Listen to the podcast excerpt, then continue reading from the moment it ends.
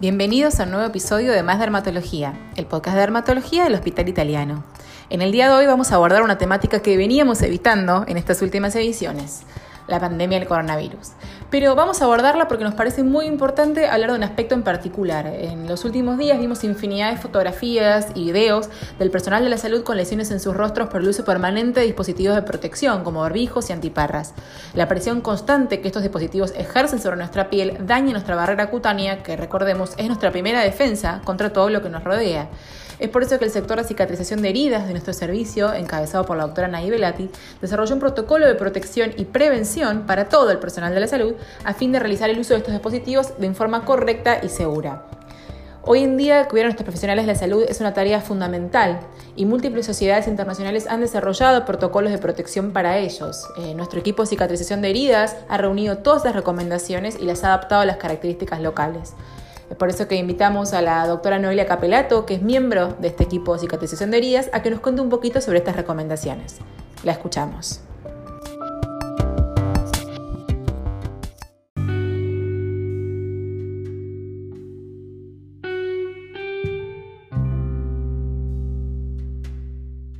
Bueno, muchas gracias Marina por la invitación. Te cuento que durante el inicio de la pandemia tuvimos interés en profundizar sobre este tema de la prevención y el manejo de las lesiones secundarias al equipo de protección personal y desarrollamos un documento junto con la doctora Anaí Velati y la doctora Romina Bacaluso que distribuyeron la Sociedad Argentina de Dermatología y la Asociación Interdisciplinaria Argentina de Heridas.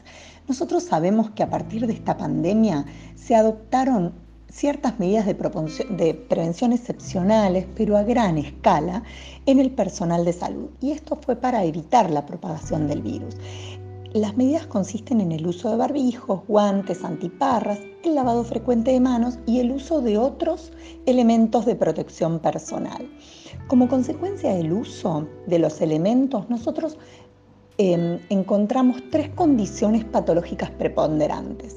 Un empeoramiento de ciertas patologías cutáneas, como por ejemplo las dermatitis por contacto irritativas de manos, que esto es secundario al uso de antisépticos, al lavado frecuente de manos, al uso de alcohol y al uso durante muchas horas de guantes, y la exacerbación y brotes de enfermedades preexistentes en la cara, como era el acné, la rosácea, la dermatitis seborreica o atópica, que en contacto con la fricción y la humedad que generan los equipos pueden exacerbar los brotes.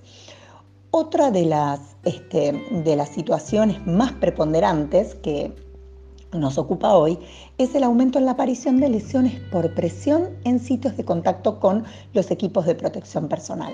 La fisiopatogenia de este tipo de lesiones es la presión, la fricción y el daño asociado a humedad en las zonas de la cara en contacto con el equipo de protección personal. Muy bien, entonces es importante destacar que hasta la fecha existe poca evidencia publicada relacionada con esta situación, ¿sí? pero en diferentes países del mundo en donde la pandemia eh, se transcurrió en los meses previos, se desarrollaron ciertas guías de prevención y de tratamiento de estas lesiones. Entonces, en, consonancia con estas guías y a partir de recomendaciones por las características locales, nosotros emitimos eh, estas recomendaciones.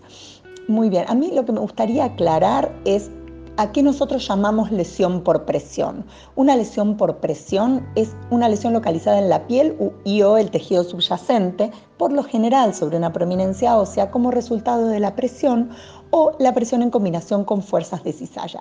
Estas son las lesiones que nosotros eh, nombramos como vulgarmente úlceras por presión o escaras.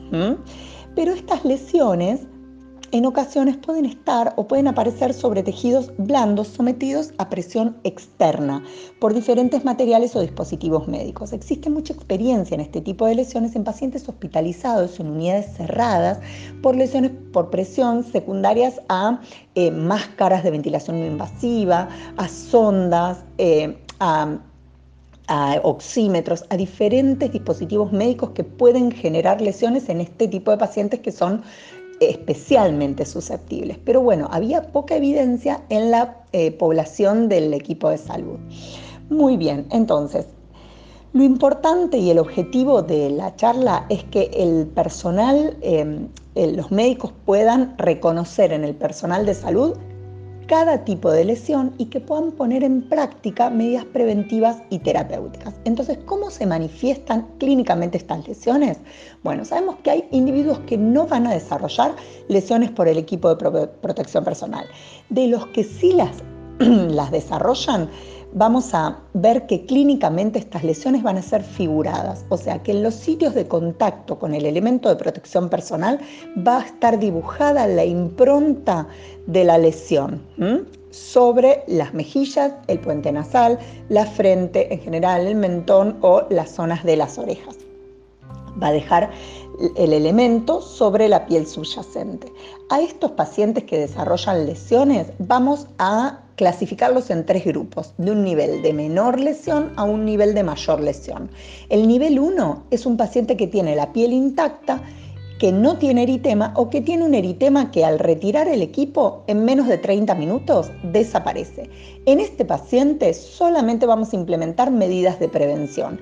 Esto quiere decir eh, retirar el barbijo en zonas seguras cada dos horas o cuatro horas, depende el, sitio en donde trabaje, limpieza con un jabón cremoso, con un pH ácido, utilización de una eh, crema humectante. Eh, esta crema humectante puede también ser reemplazada por un spray con acrilatos que va a tener que ser colocada al menos una hora antes de la colocación del equipo de protección personal. Esto quiere decir que cuando uno coloque el barbijo o coloque la antiparra, la piel tiene que estar limpia y seca. Esta medida terapéutica la vamos a adoptar en todos los pacientes. Ahora, el nivel 2 de lesión es aquel paciente con una lesión por presión grado 1.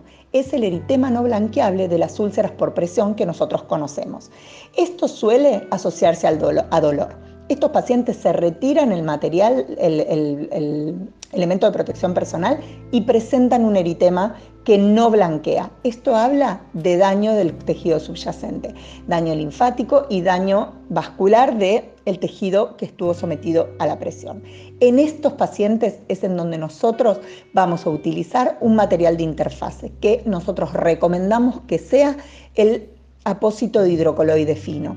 El apósito de hidrocoloide fino la mayoría de los dermatólogos los conocemos, son apósitos que están compuestos por eh, polímeros de carboximetilcelulosa, se comercializan en láminas finas y gruesas y tienen un lado adhesivo que vamos a colocar sobre la piel, se pega sobre la piel, se adhiere y lo vamos a recortar con la forma en las mejillas, en el puente nasal y en las orejas, también en la zona frontal con la forma eh, para evitar el contacto y reducir las zonas de aliviar las presiones. En este paciente debe contactar con el servicio de medicina laboral de su centro. Y el nivel 3 es el paciente en donde la lesión fue progresando y la barrera cutánea ya no está indemne y entonces tiene una lesión. Esta lesión puede ser una erosión, una ampolla, una úlcera y se acompaña frecuentemente de dolor o ardor. Este paciente debe contactar con el servicio de dermatología o con la sección de heridas. Muy bien, entonces como recomendación general en todos los eh, integrantes del equipo de salud que utilicen este tipo de protección, siempre hay que probar el equipo eh, durante 10 minutos, retirarlo, identificar dónde están las zonas de mayor presión, como dijimos antes, lavar la piel antes y después de usarlo con un jabón cremoso, se pueden utilizar cremas humectantes o spray con acrilatos. Y lo más importante es que si nosotros tenemos o vamos a utilizar un material de interfase, que este material de interfase no interfiera en el normal sellado del barbijo. Es muy importante recordar los cuidados de la piel y que el uso incorrecto del equipo de protección personal va a producir lesiones cutáneas y puede poner en riesgo a los profesionales de la salud, que son el recurso más preciado en este tiempo. Bueno, espero haber sido clara y eh, nuevamente le agradezco a Marina por la invitación. Adiós.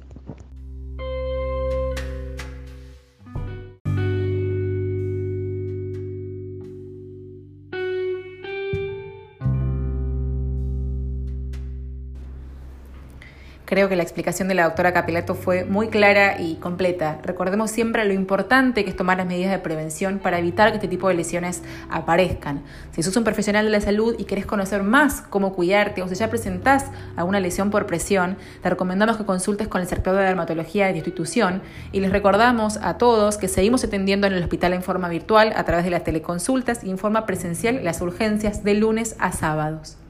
Eso fue todo por el día de hoy. Nos reencontramos en la próxima emisión de Más Dermatología, el podcast de dermatología del Hospital Italiano. Hasta luego.